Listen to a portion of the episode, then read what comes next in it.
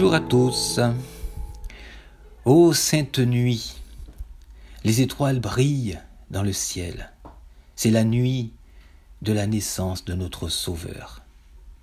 Ce monde a longtemps souffert dans le péché et l'erreur, jusqu'à l'apparition de cette belle journée, car avec ce tressaillement d'espérance et de joie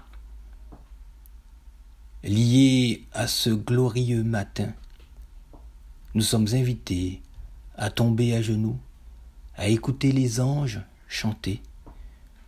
Ô nuit divine, nuit où Christ naquit.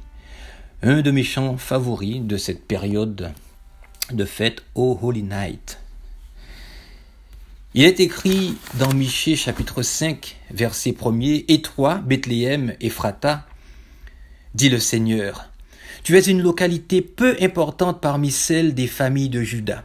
Mais de toi, je veux faire sortir celui qui doit gouverner en mon nom le peuple d'Israël, et dont l'origine remonte aux jours d'autrefois, aux temps les plus anciens.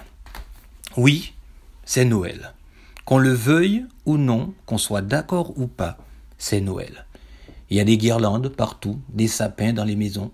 Les familles se retrouvent autour d'un repas. Et nous, que faisons-nous? Nous contentons-nous d'offrir des cadeaux, de manger?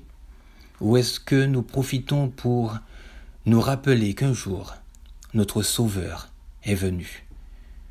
C'est peut-être aussi l'occasion pour nous de dire à nos amis, à nos proches, à nos parents non pratiquants, voire même non croyants, qu'un jour Jésus est venu, et que parce qu'il est venu, nous avons la vie, et la vie en abondance.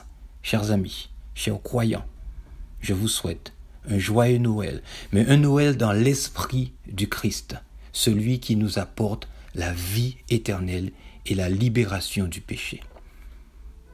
Bonne journée à vous.